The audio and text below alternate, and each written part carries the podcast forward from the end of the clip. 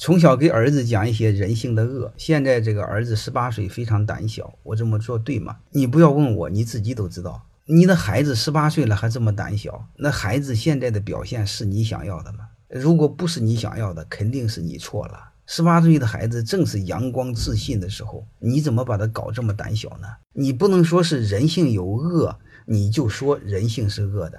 你认知出了问题，然后你认为人性恶，然后你借着这个逻辑，你保护你的孩子，什么事儿不让你的孩子去做，然后搞得你的孩子唯唯诺诺，是你出了问题啊！你比如说很简单一句话，那你说人性是恶的，如果你的孩子反问你一句话，你的人性是善还是恶的？那你对我是善还是恶的？如果人性都是坏人的话，你作为他爹妈，你是告诉我你是坏人还是好人？他爷爷奶奶是坏人还是好人？你作为一个同事，你对你的同事是坏人还是好好人？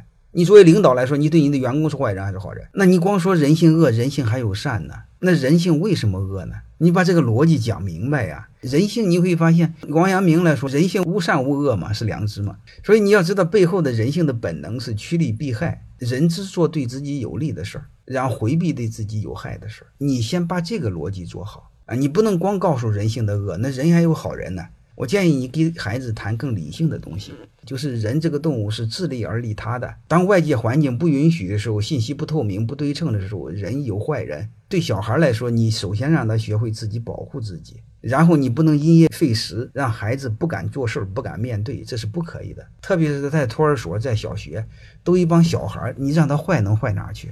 我们要很理性的理解人性的善恶，就是人性的自私和自利，包括利他。